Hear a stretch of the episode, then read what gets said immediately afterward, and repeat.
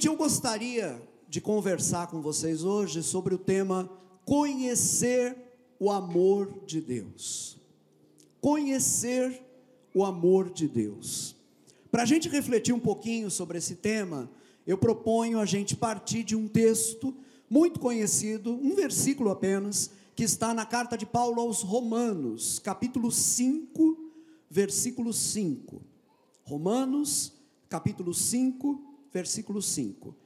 Diz assim a palavra de Deus: Ora, a esperança não confunde, porque o amor de Deus foi derramado em nosso coração pelo Espírito Santo que nos foi outorgado.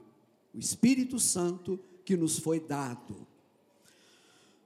Pois bem, eu não sei quantos de vocês sabem disso, mas este domingo, na tradição da igreja cristã, é o domingo no qual nós comemoramos Pentecostes. Vocês sabem que Pentecostes é uma das principais festas eh, do povo de Israel, né? a Páscoa, Pentecostes, 50 dias depois da Páscoa, e lá mais no fim do ano, a festa dos tabernáculos, também chamada de festa das cabanas. Essas eram as três principais festas do povo de Israel. Uh, essas festas, sobretudo Páscoa e Pentecostes, são festas que no Novo Testamento foram ressignificadas, não que elas tenham, na verdade, recebido um significado novo, não é bem isso. Elas passaram a evidenciar o significado mais profundo que elas já tinham. Porque a Páscoa não é apenas a libertação do povo de Israel do Egito. Isso é um símbolo, é um sinal de uma libertação muito maior que Deus iria fazer depois, que é justamente a nossa libertação, a libertação de todos os homens e mulheres da escravidão do pecado. E essa libertação é, Jesus realizou na cruz do Calvário por nós. Então, esse é o significado da Páscoa.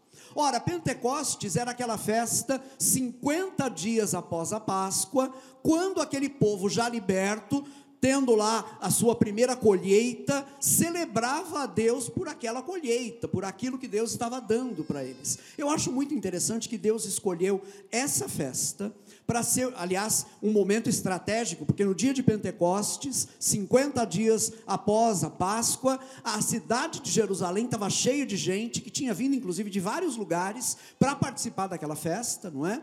Ali foi quando Deus derramou o seu Espírito Santo sobre a igreja, cumprindo a promessa que havia sido feita já no Antigo Testamento e havia sido reforçada por Jesus, dizendo: depois que eu for glorificado, eu vou pedir ao Pai, e o Pai vai conceder a vocês o Espírito Santo. E essa promessa se cumpre no dia de Pentecostes. Gente, isso é muito importante, porque a vida cristã é obra do Espírito Santo. A igreja e a vida cristã só são possíveis por causa daquilo que Jesus realizou na cruz do Calvário. É importante saber que a trindade inteira está envolvida nessa obra. O Pai fazendo uma aliança com a gente, prometendo que iria disponibilizar um caminho pelo qual nós seríamos salvos. O Filho vindo em carne, não é? Se tornando ser humano e morrendo por nós na cruz, em nosso lugar, para perdão dos nossos pecados. E o Espírito Santo que vem finalmente e torna reais todas essas coisas na nossa vida. O Espírito Santo que vem para dentro de nós e torna o nosso coração sensível a Deus. A obra de redenção é uma obra da Santíssima Trindade e especialmente agora eu queria enfatizar esse aspecto realizado pelo Espírito Santo. É na base da obra de Cristo, como diz até uma imagem muito forte lá em Levítico, é sobre o sangue do sacrifício que o óleo é colocado. Então, o derramar do Espírito Santo vem sobre a obra que Jesus realizou. E por isso, na vida de uma pessoa que ainda não entregou o seu coração ao Senhor, não é possível a obra do Espírito. Primeiro é preciso passar pelo Calvário para poder finalmente chegar a Pentecostes e receber a presença e a habitação do Espírito dentro de nós. Então, esse domingo aqui, para mim, é um domingo muito significativo. Bom, quem me conhece, quem conhece um pouco a minha trajetória como pregador, e me permitam dizer, eu prego já há algum tempo. Eu prego desde os meus 12 anos de idade. Isso quer dizer que eu tenho já 44 anos de trajetória como pregador. Eu diria que o tema que mais me apaixonou ao longo da minha trajetória foi o tema de avivamento. Dificilmente alguma coisa mexeu mais com o meu coração ao longo da minha vida do que esse tema. Agora, avivamento é um tema que hoje anda meio incompreendido. Então a gente precisa reaprender do que se trata quando a gente fala de avivamento. Eu trouxe para vocês uma definição dada por um dos meus autores favoritos, recentemente falecido, James Packer. Ele diz o seguinte: ele diz que avivamento é a ação de Deus devolvendo a uma igreja moribunda, de uma maneira fora do comum, aquele aqueles padrões da vida e da experiência cristã que o Novo Testamento estabeleceu como sendo inteiramente normais. Vou chamar a tua atenção para essa definição, porque ela é muito rica. Né? Avivamento é a ação de Deus devolvendo a uma igreja moribunda, uma igreja que está mal das pernas, que está quase morrendo, né? de uma maneira fora do comum, aqueles padrões de vida e da experiência cristã que o Novo Testamento estabeleceu como sendo inteiramente normais. Isso é uma coisa impressionante. Em outras palavras, avivamento é quando Deus precisa usar uma medida extraordinária de atuação dele no meio da igreja para poder nos trazer de volta aquilo que deveria ser a nossa vida comum, aquilo que deveria ser a nossa experiência cotidiana. Deveria ser todos os dias aquela experiência padrão, mas por alguma razão nós perdemos isso e Deus precisa restaurar isso na nossa vida. Uh, é interessante pensar, não é, que trata-se aí de trazer para a gente de volta aquilo que deveria ser um padrão. Gente, se é padrão, é para todos, né? E, no entanto, trata-se de uma dimensão de vida com Deus e de comunhão com Deus que muitos de nós acabamos não experimentando. Ah, no entanto, essa é, dimensão a qual eu estou me referindo era normal no tempo do Novo Testamento. Era normal, é o que nós vemos ali em termos da normalidade da vida da igreja refletida no livro de Atos e refletida também nas cartas do Novo Testamento. Isso não quer dizer que a igreja do Novo Testamento era uma igreja sem problemas, muito pelo contrário, eles tinham inclusive problemas de sobra, mas eles também tinham uma dimensão da experiência do poder de Deus e da atuação de Deus que a maioria das nossas igrejas não conhece mais hoje em dia. E aí eu preciso fazer uma pergunta importante aqui: por que, que isso acontece? Por que, que nós nos afastamos daquilo que deveria ser a normalidade da vida da igreja?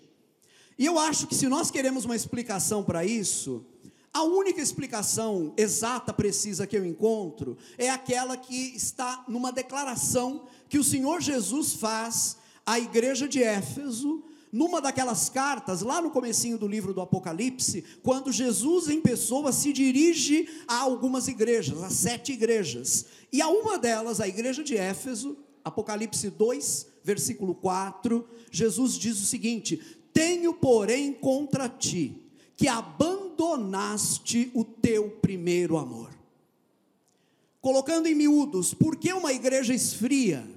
Por que uma igreja perde essa dimensão de uma vida mais intensa e de uma experiência mais intensa com Deus? Porque uma, a igreja, nós, e vejam isso que eu estou falando acerca de igreja, se aplica também a indivíduos, tá? Porque, aliás, são indivíduos que compõem a igreja.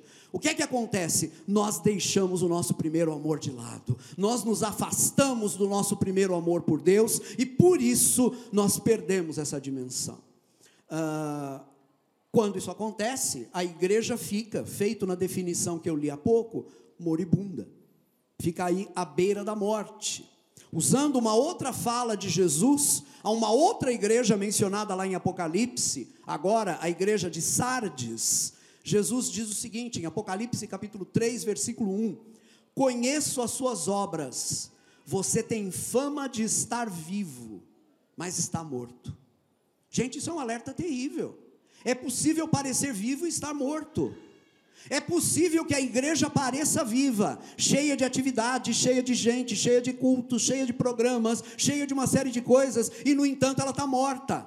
É possível continuar a vir na igreja como indivíduo, participar das reuniões e, no entanto, estar morto espiritualmente ou estar à beira da morte em termos espirituais. Então é importante em mente as coisas que podem nos levar a uma vida aquém do normal que Deus planejou para nós como igreja e como indivíduos.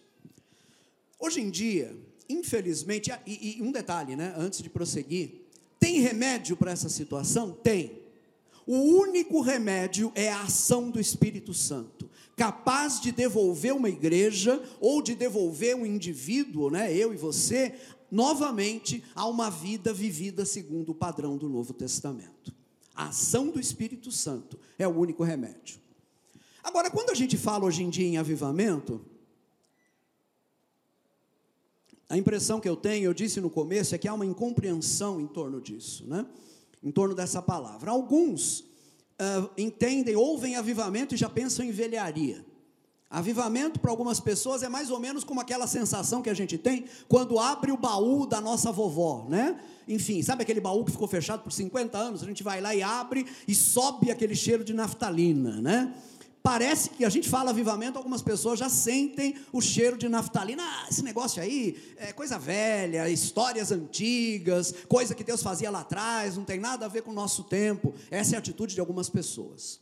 Outras pessoas, no entanto, quando ouvem falar em avivamento, pensam, confundem avivamento com uh, uh, programações da igreja. E vão dizer: ah, tá, entendi, avivamento, é a conferência profética tal, é, é o, encontro que vai ter não sei aonde, é o pregador visitante que vai falar sobre não sei o quê. E ficam aí pensando que avivamento é um culto pirotécnico, avivamento é um lugar onde acontece muitas manifestações emotivas, não é? Eu queria dizer com clareza para vocês que avivamento não é nenhuma coisa nem outra.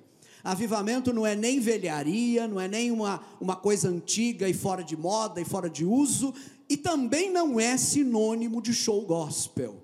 Avivamento é uma ação profunda do Espírito Santo na vida da igreja.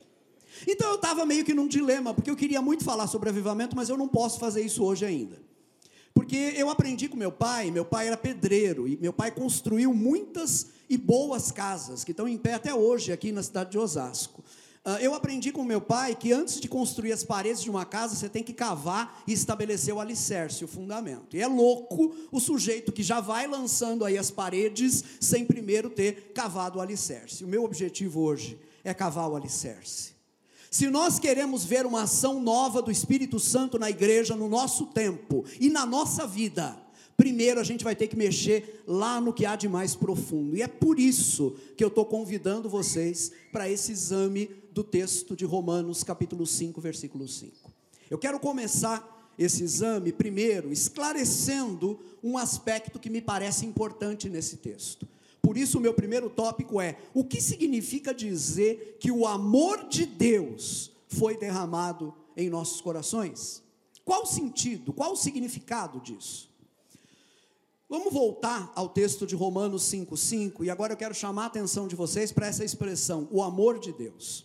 Diz o versículo: Ora, a esperança não confunde, porque o amor de Deus foi derramado em nosso coração pelo Espírito Santo que nos foi outorgado. Muitas vezes a gente lê a Bíblia com pressa e não para para pensar no que o texto está falando para a gente. No caso desse versículo, o que significa dizer que o amor de Deus foi derramado? A maioria das pessoas que eu conheço faz uma leitura meio sentimental, meio mística desse versículo e pensa, ah, é uma, é uma assim, sei lá, uma, uma, uma sensação de alguma coisa boa, né? mas assim, fica nesse plano do indefinido, né? quando pensa, o amor de Deus foi derramado em nosso coração. Gente, vamos lá, vamos tentar entender o negócio. Faz sentido, faz todo sentido dizer que um copo de água foi derramado. Faz ou não faz? Não faz? Não, eu não vou derramar que eu tenho que beber essa água, mas faz todo sentido. Você pega, você vira, você derrama um copo de água. Faz todo sentido você dizer que um jarro de leite com um litro de leite caiu no chão, quebrou e o leite ficou ali derramado no chão. Faz todo sentido. Por quê?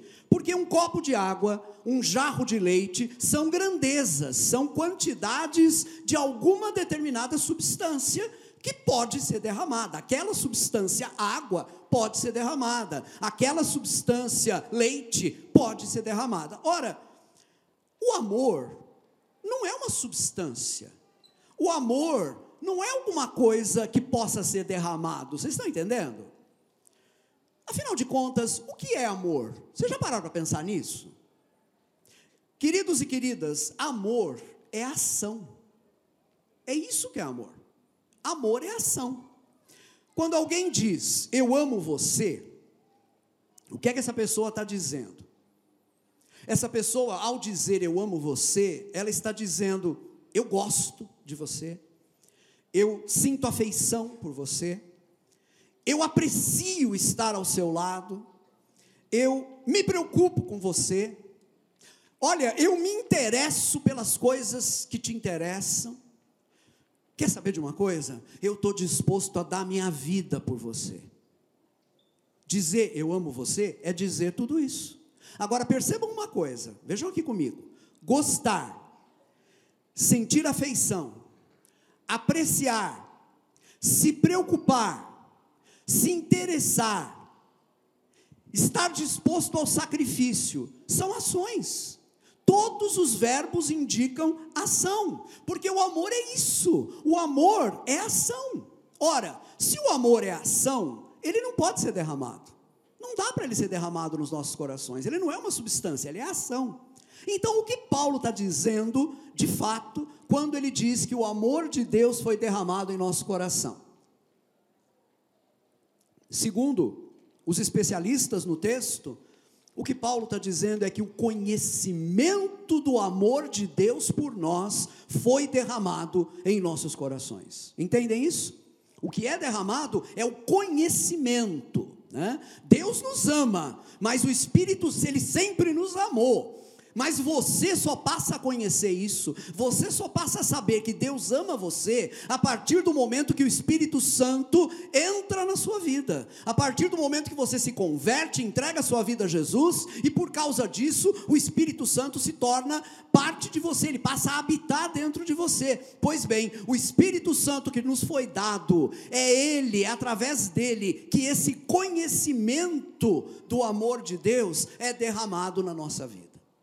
É da mesma coisa, exatamente disso, que João, o apóstolo, está falando quando ele escreve na sua primeira carta, capítulo 4, versículo 16, o seguinte: escreve João, e nós conhecemos e cremos no amor que Deus tem por nós. É isso. Você não, o amor não é nada, o amor de alguém não é nada para você enquanto você não o conhece. Ele pode até existir, mas ele não te atingiu ainda. A partir do momento que o Espírito Santo passa a habitar em você, o Espírito Santo se encarrega de fazer com que esse conhecimento do amor de Deus seja uma realidade na sua vida. Vocês estão comigo? Estão me acompanhando? Ok. No coração da vida cristã, então, gente, está uma descoberta que a gente faz, não por nós mesmos, não por nossa conta, mas por obra do Espírito Santo que vem habitar em nós. Que descoberta é essa? Nós descobrimos que Deus nos ama. Nós passamos a conhecer isso.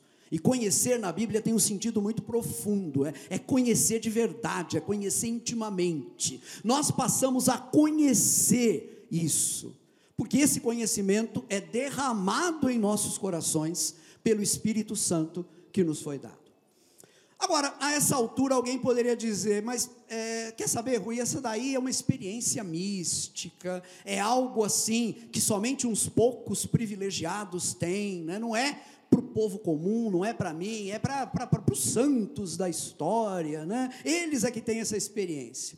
Deixa eu dizer uma coisa para vocês: pensar desse jeito é cometer um engano terrível.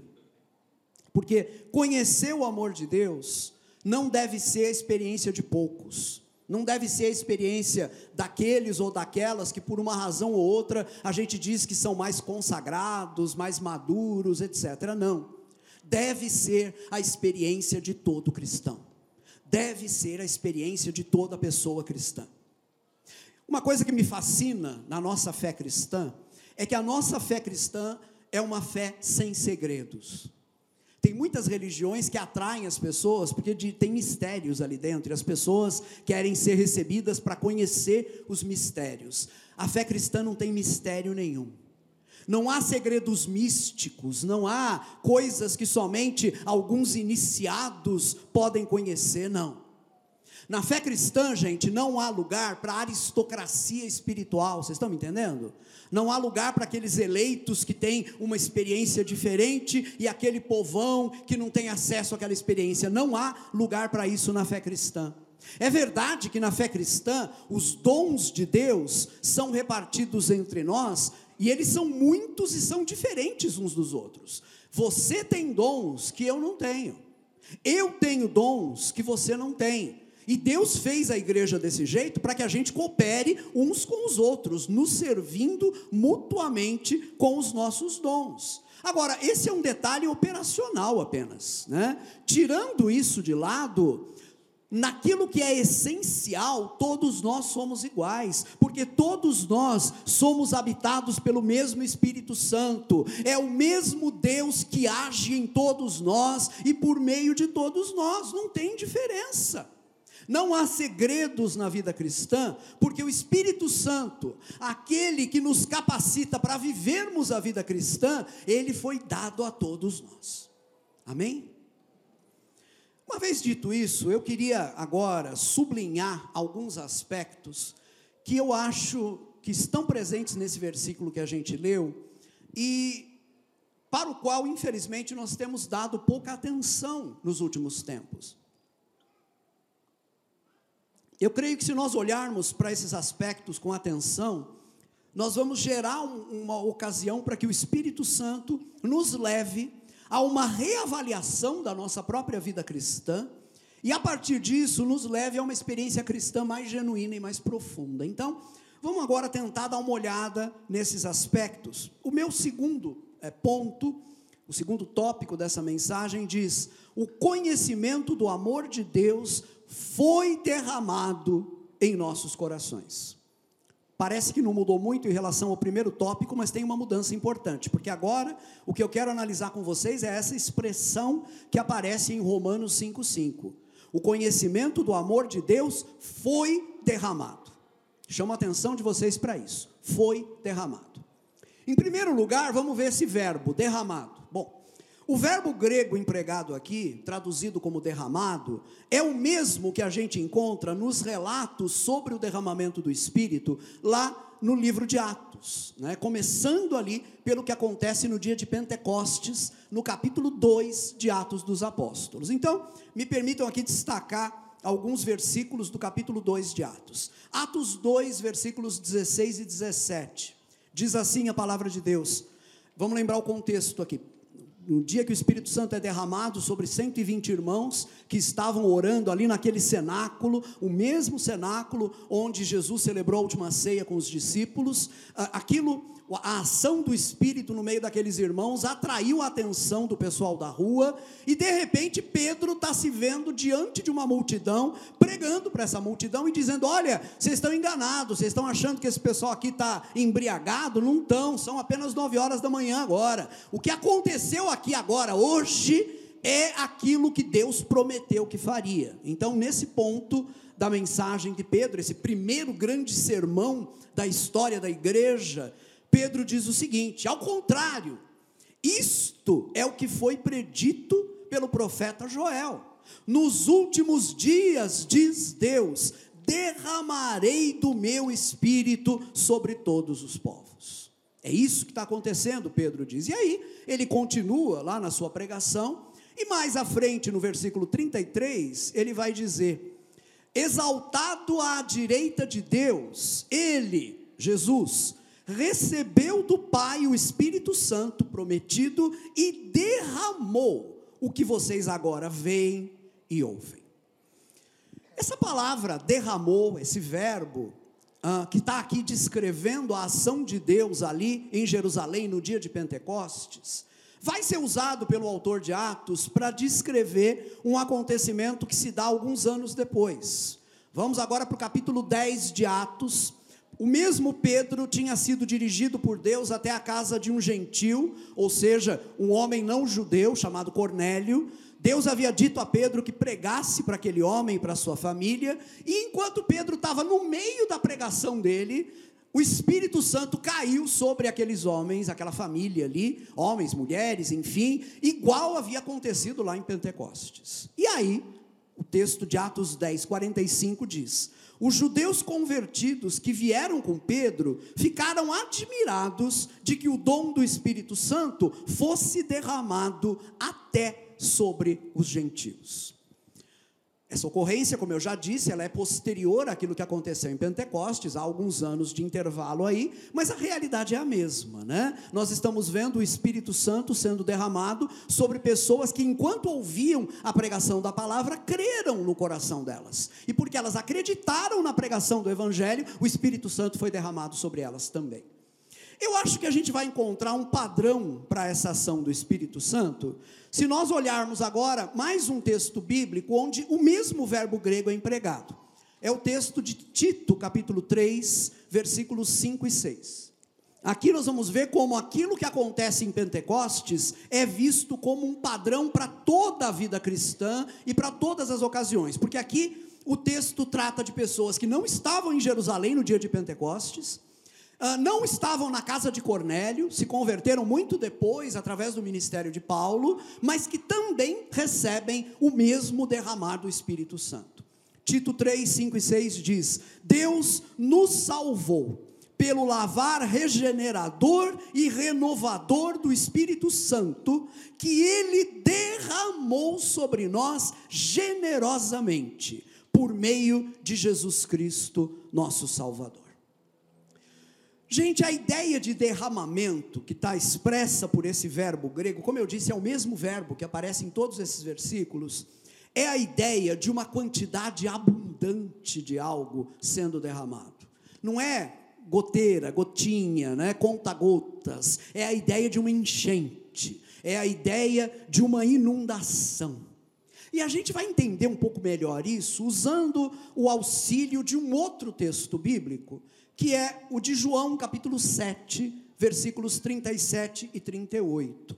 Lá no Evangelho de João, a gente lê o seguinte: No último e mais importante dia da festa, uma pausa, de que festa se trata? Essa aqui é a terceira daquelas grandes festas judaicas, a chamada festa das cabanas ou dos tabernáculos, tá? Pois bem, no último e mais importante dia da festa, Jesus levantou-se e disse em alta voz: Se alguém tem sede, venha a mim e beba. Quem crer em mim, como diz a Escritura, do seu interior fluirão rios de água viva. Eu acho interessante o contexto em que Jesus disse essas palavras. Jesus estava lá em Jerusalém, a festa dos tabernáculos estava acontecendo, e uma parte da cerimônia do último dia da festa era assim: o sacerdote vinha do interior do templo, trazendo nas mãos um jarro de água, e aí ele chegava diante do povo e derramava esse jarro de água sobre a terra, como uh, memória da promessa que Deus havia feito lá em Isaías, né? Eis que chegará, chegarão dias em que derramarei água sobre o sedento e torrentes sobre a terra seca. Então, para fazer memória dessa promessa, o sacerdote fazia esse gesto de derramar um, um, jarro de água sobre a terra. Jesus vê essa cena, a gente pode. Isso aqui é muito visual, gente. Jesus vê essa cena e diz, né? É, isso daí se cumpre em mim, Jesus diz. Se alguém tem sede, venha a mim e beba, porque, como diz a Escritura, Aquele que crê em mim, do seu interior fluirão rios de água viva. Vocês estão percebendo a dinâmica de abundância que tem aqui? Não é um pouquinho de água, não é um copo de água, não é um jarro de água, é um rio de água viva que brota de dentro daquele que crê em Jesus. João, o próprio João, vai explicar isso para nós no versículo 39. Escreve João: ele estava se referindo ao Espírito, que mais tarde receberiam os que nele crescem. Até então, o Espírito ainda não tinha sido dado, pois Jesus ainda não fora glorificado. E nós sabemos que o cumprimento disso, o cumprimento dessa palavra, acontece primeiramente lá em Pentecostes, quando o Espírito é derramado, e continua acontecendo na vida de todos aqueles e aquelas que entregam a sua vida e o seu coração a Jesus, se arrependem dos seus pecados e se tornam seguidores do nosso Senhor. Amém? Gente, eu não estou esgotando os sentidos que tem Pentecostes ainda. Longe disso, tem mais coisa aqui, tem mais verdade em Pentecostes, né? A questão do batismo com o Espírito Santo está presente também aqui nessa verdade, mas eu estou trabalhando aqui com a realidade mais fundamental. Se você creu no Senhor Jesus, o Espírito Santo foi derramado sobre você. O Espírito Santo hoje habita você, não na forma de um copo ou de uma jarra de água, mas na forma de uma fonte fonte de água abundante. É isso que você tem dentro de você e à sua disposição, se você crê no Senhor Jesus. Amém? Graças a Deus. Agora, então, a, a pergunta que eu teria para fazer aqui é simples, né? Essa promessa, o derramamento do Espírito Santo, será que ela é restrita a alguns poucos? Será que ela é destinada apenas a alguns escolhidos? E a resposta a essa pergunta é óbvia: não ela se destina a todos que passam a crer no Senhor Jesus. Uma vez que a gente tenha isso claro em mente, a gente pode agora voltar para o texto de Romanos, capítulo 5, versículo 5. No derramar do Espírito Santo, que acontece na vida de todos aqueles que creem no Senhor, nesse derramar, o conhecimento do amor de Deus, o conhecimento do amor que Deus tem por nós, né? Uh, esse conhecimento é derramado juntamente e passa a estar dentro de nós, igual o Espírito Santo está dentro de nós. Conhecer, gente, o fato maravilhoso de que Deus nos ama é uma dádiva que Deus concede a todos nós. E esse conhecer tem que ser bem compreendido. Se é para fazer jus ao sentido do verbo derramar, derramado que aparece no Novo Testamento, não é um pouquinho de conhecimento, não é um conhecimento de conta-gotas, né? não é uma vaga impressão. Não, é uma abundância de conhecimento, é um conhecimento claro, direto, é uma certeza, a certeza de que Deus me ama. Eu fico me perguntando se pode haver coisa mais relevante para nós hoje em dia do que isso a certeza de que Deus nos ama. Ui, mas você está falando de uma coisa tão básica. Pois é, eu diria que não tem nada mais básico para a gente do que perceber que Deus nos ama. E perceber que esse conhecimento foi derramado no nosso coração. Até agora eu olhei para o verbo derramado. Vamos dar uma olhada agora no verbo que está do lado ali no versículo? Diz Romanos 5,5 que o conhecimento do amor de Deus foi derramado. Foi. O verbo foi indica uma ação completa, uma ação acabada. Paulo está escrevendo para os romanos na confiança de que essa experiência já é realidade na vida de todos os seus leitores. Por quê? Porque ele sabe que se aquelas, aqueles homens e mulheres se converteram ao Senhor, isso já é parte da realidade deles. Então, a partir daqui, eu quero tirar duas lições que são muito importantes, ainda dentro desse tópico 2. A primeira lição é a seguinte: gente, nós podemos ter certeza de que Deus nos ama. Isso não é pouco hoje em dia. Nós vivemos numa época cruel, nós vivemos numa época impessoal, marcada pela impessoalidade nas relações, não é? Nós vivemos numa época onde o interesse das pessoas por nós, frequentemente, está determinado pelo que a gente pode oferecer para elas. Né? Nós somos amados não pelo que nós somos, nós somos amados pelo que nós podemos fazer. E nada é mais ruim do que isso, porque isso nos torna em meros objetos para essas pessoas. Bom, num mundo assim, num mundo onde não se ama, onde o que alguns pensam que é amor, na verdade é apenas um uso do outro, visando suas próprias finalidades, nesse mundo nós podemos saber que Deus nos ama. E mais, nós podemos pessoalizar isso no grau mais absoluto. Entenda uma coisa: Deus não ama a humanidade, que nem a gente pensa apenas, né? E aqui vamos entender humanidade. Quando a gente fala de amar a humanidade, no que é que você pensa? Eu penso naqueles estádios de futebol ou de outros esportes que aparecem em histórias em quadrinhos e desenhos animados. Vocês lembram? Quando você vê uma grande multidão reunida num ginásio, né, numa história em quadrinhos ou num desenho animado, você vê um monte de carinhas sem fisionomia, né? Aqueles círculozinhos que indicam ali tem uma pessoa, ali tem uma, mas ninguém tem fisionomia, né? Quando a gente fala de amar a humanidade, é meio isso que vem na cabeça da gente. Deixa eu dizer algo para vocês. Deus só ama a humanidade porque Ele ama cada ser humano individualmente cada um, ele conhece cada um pelo nome, ele sabe a data de nascimento de cada um, ele sabe tudo acerca de cada um. Amar a humanidade não é amar uma multidão sem rosto, amar a humanidade enquanto ação de Deus é amar individualmente cada ser humano. Então a certeza que o Espírito Santo está trazendo para o teu coração hoje não é apenas a certeza de que Deus nos ama, é a certeza de que Deus me ama. Você pode colocar seu nome nessa frase? Deus me ama, Deus ama a mim, Deus ama o Rui. Você pode fazer isso? Pronuncie essa frase, diga Deus ama e diga o seu nome. Faz isso agora. Faz isso agora, você vai sentir a força disso. Deus ama você individualmente. Segunda lição que a gente pode tirar é de que essa certeza de que Deus nos ama já é uma realidade em nós. Deixa eu contar uma coisa para vocês. Daqui a pouco, quando eu terminar essa mensagem, eu vou orar.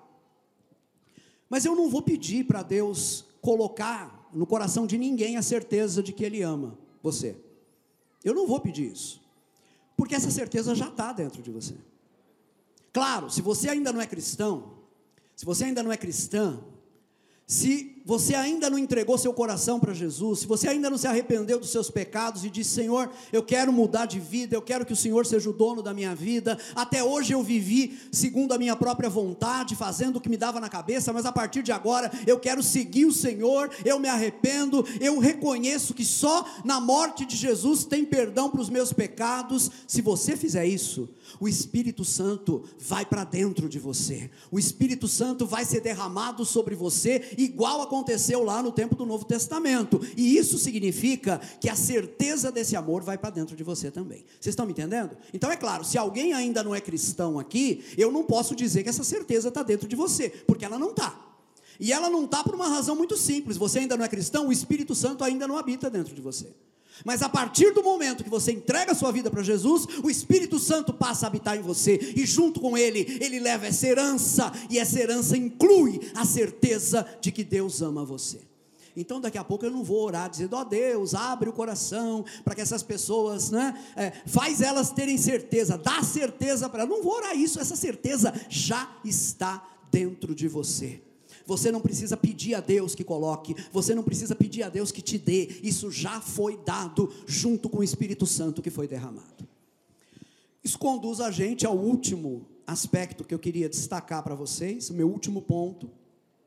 E meu último ponto diz o seguinte: essa certeza é parte do ministério regular do Espírito Santo, é parte da obra normal do Espírito Santo em nossas vidas. Deixa eu dizer algo importante para vocês. Eu sou muito grato a Deus por tudo aquilo que a igreja aprendeu desde o começo do século XX com os nossos irmãos é, chamados pentecostais.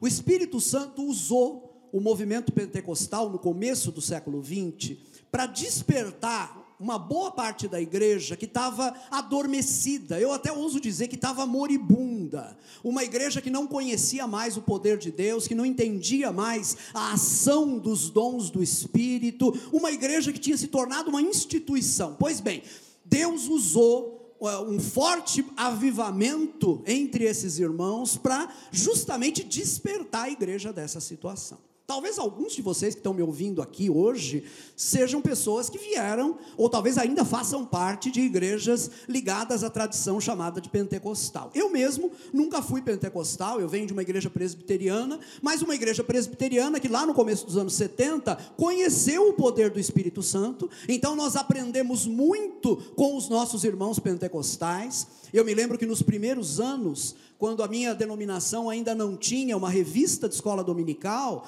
nós usávamos a revista de escola dominical da Igreja da Assembleia de Deus. Aquilo ensinava para a gente muita coisa que nós não conhecíamos sobre a ação do Espírito Santo. Deus fez uma obra fantástica na igreja do século XX através dos nossos irmãos pentecostais. No entanto, gente, nós somos seres humanos, e seres humanos, se ser humano tem uma característica geral, comum a todo mundo, é o desequilíbrio. Nós somos desequilibrados e nós desequilibramos as coisas com muita facilidade. Ora, o que aconteceu é que, por causa do que Deus havia feito no movimento pentecostal, muita gente começou a confundir a ação do Espírito apenas com fenômenos extraordinários. Não, a ação do Espírito é aquele avivamento, vem o Espírito Santo e faz, e, e as pessoas são quebrantadas e experimentam algo novo. Tudo isso é ação de Deus, sem dúvida nenhuma. Mas a ação do Espírito Santo não é apenas assim. Há uma outra esfera da ação do Espírito Santo, que é a esfera de uma ação regular, de uma ação que eu chamaria até de cotidiana. É, muitas vezes, Deus faz, Deus opera de maneira extraordinária para despertar a igreja do seu sono. Vamos lembrar juntos aquela definição de avivamento que a gente viu no comecinho desse sermão, lá, aquela que o irmão Packer nos deu, o James Packer escreveu: avivamento é a ação de Deus devolvendo a uma igreja moribunda, de uma maneira fora do comum, aqueles padrões da vida e da experiência cristã que o Novo Testamento estabeleceu como sendo inteiramente normais. Foi aquilo que nós vimos. Para poder voltar à normalidade, Deus tem que usar uma obra extraordinária, né? Deus age de maneiras extraordinárias e Ele tem todo o direito de fazer isso. Deus é soberano, Ele age como Ele quer, e não somos eu e você que vamos dizer aí para Deus se Ele pode ou não pode fazer alguma coisa. Ele pode fazer uma obra extraordinária sempre que Ele quiser, mas Deus também tem um ministério regular. O Espírito Santo também tem um ministério cotidiano, uma obra normal, que geralmente a gente não percebe, porque ela não vem acompanhada desses efeitos espetaculares que a ação extraordinária de Deus geralmente tem.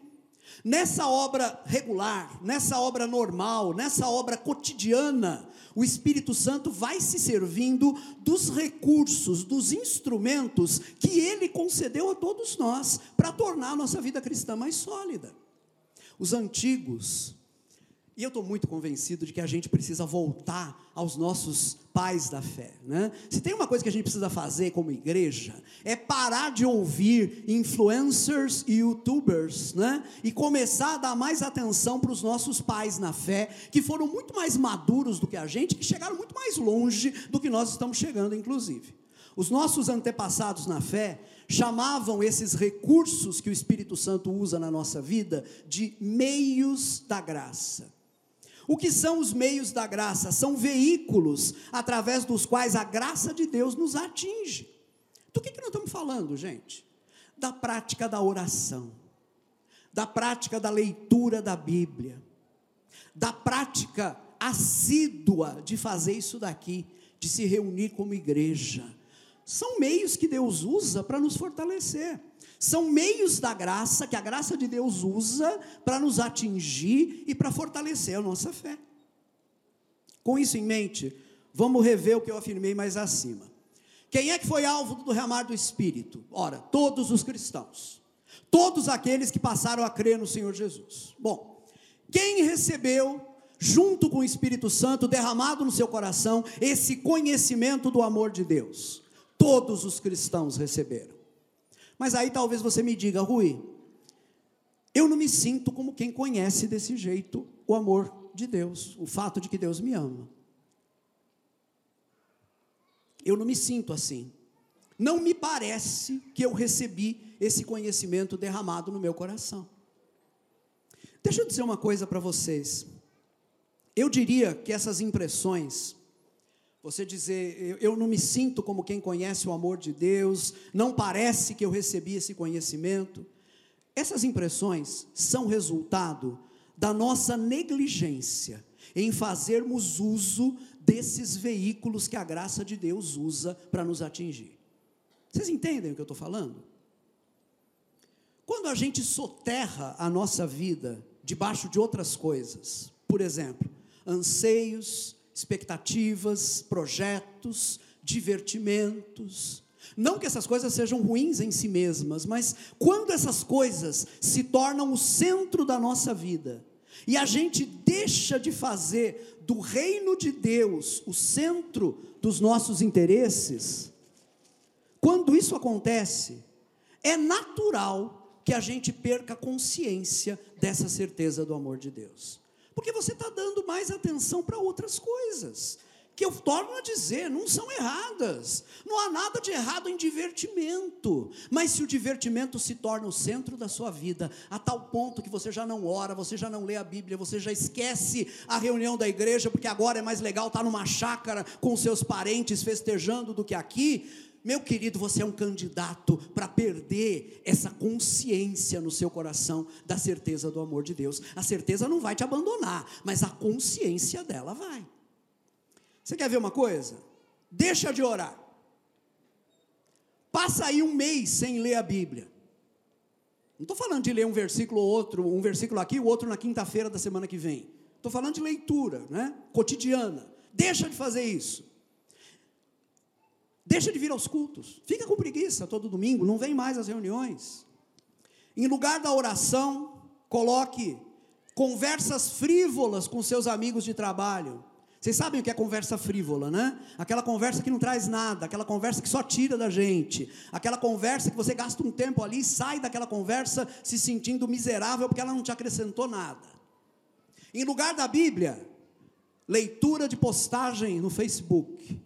Acho cúmulo. A pessoa diz que não consegue ler a Bíblia, mas consegue ler todas as postagens da timeline dela. Como é que é isso? Em lugar das reuniões da igreja, piqueniques, churrascos, festas de família. Tem alguma coisa errada com isso? Não, mas isso daí está se tornando o centro da sua vida, então tem alguma coisa errada. Agora vamos mudar o cenário. Vamos mudar o cenário. Volte-se para Deus. Passe a orar diariamente, mesmo que você não sinta nada. Passe a ler a Bíblia diariamente.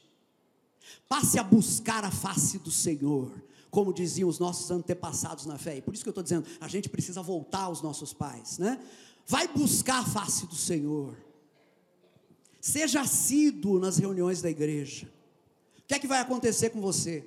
Você vai ver a sua percepção de Deus, a sua percepção da presença de Deus e desse conhecimento de que Deus te ama, você vai ver tudo isso crescendo na sua vida. Amém? O que, que aconteceu com essa pessoa? Alguém vai até dizer assim: ah, isso daí é o seguinte, essa pessoa aí, de tanto fazer essas coisas, de tanto orar, de tanto ler a Bíblia, de tanto ir na igreja, né? Ela acabou se auto-influenciando, né? Muita gente vai dizer isso, porque isso aí tem tudo a ver com esse pensamento cético do nosso tempo.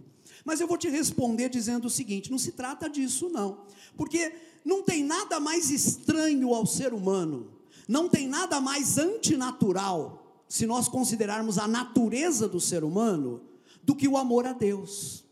Não tem nada mais estranho ao ser humano do que a sensibilidade para a presença de Deus, do que esse conhecimento de que Ele nos ama. Então, se você experimenta essas coisas, não é por autossugestão, é porque você está dando ouvidos ao Espírito Santo que habita em você, e o Espírito Santo é quem está gerando essas coisas dentro de você.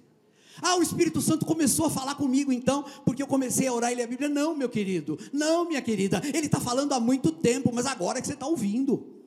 Agora você está ouvindo, porque você não estava ouvindo, você estava ouvindo outras vozes, você estava ouvindo outras coisas. Volta o teu ouvido e o teu coração para Deus, e você vai ouvir o que Ele tem para te dizer e o que Ele vem te dizendo, e as palavras que Ele vai te dizer são essas: Você é meu, você é minha, eu te amo, a sua vida é minha, a sua vida tem significado, a sua vida está em mim. É essa confiança que vai se robustecer dentro de você.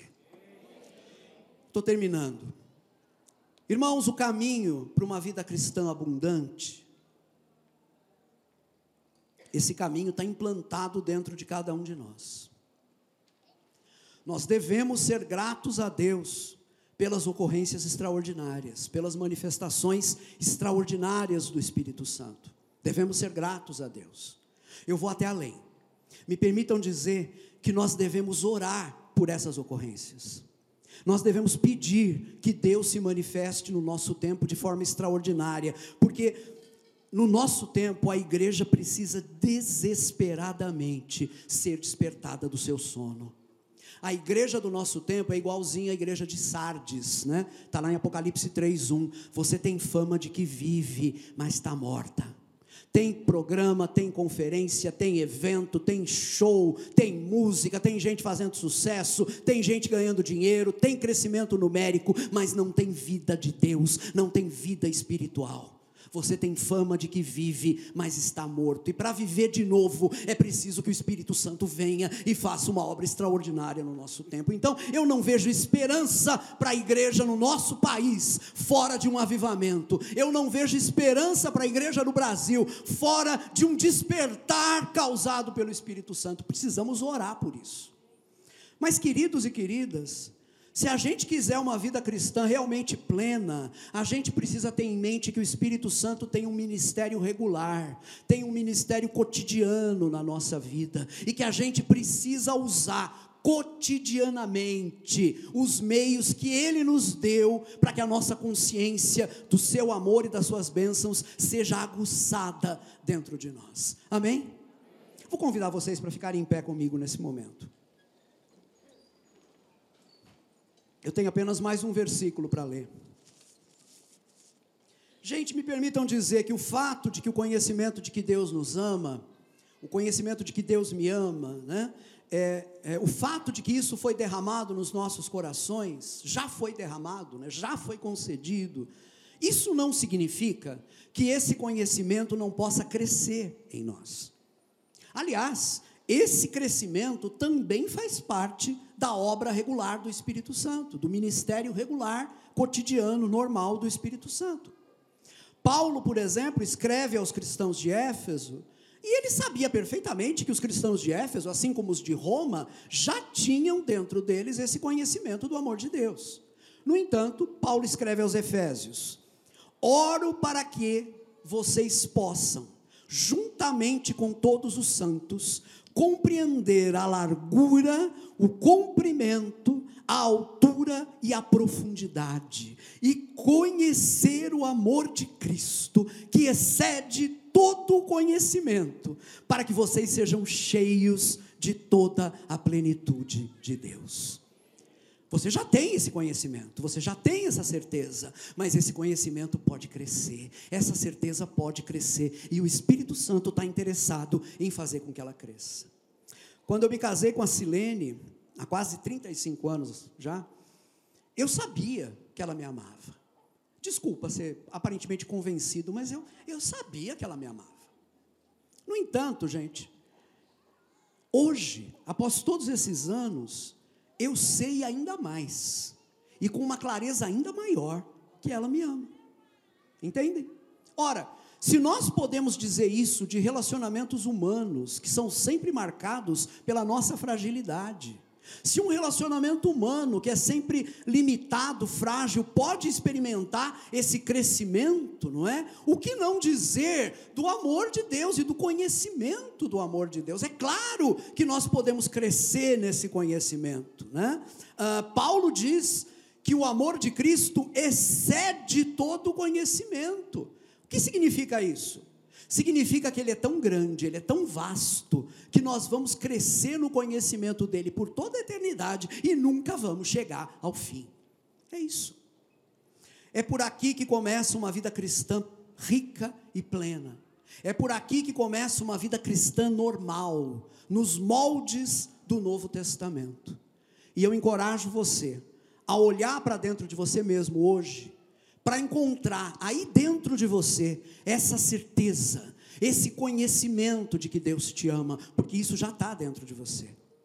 E eu encorajo também você a usar todos os meios que Deus colocou à sua disposição para intensificar, para fazer crescer a consciência desse conhecimento. Que Deus avive em nossos corações a chama desse conhecimento e que essa chama brilhe cada vez mais para a glória do nosso Senhor. Amém? Vamos orar. Pai, agradecemos ao Senhor pelo dom do teu Espírito, dado em Pentecostes, e que continua conosco. Esse teu espírito que comove o nosso coração quando nós oramos, esse teu espírito que transforma a terra ressequida do nosso coração num manancial de águas, Pai, porque o Senhor cumpriu a tua promessa, Senhor. O Senhor derramou água sobre o sedento, o Senhor derramou torrentes sobre a terra seca.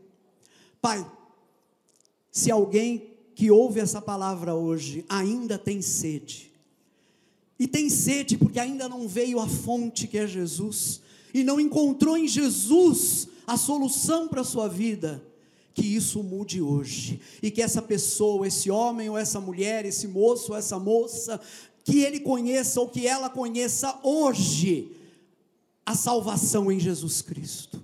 Faz isso, Pai, pelo poder do teu Espírito.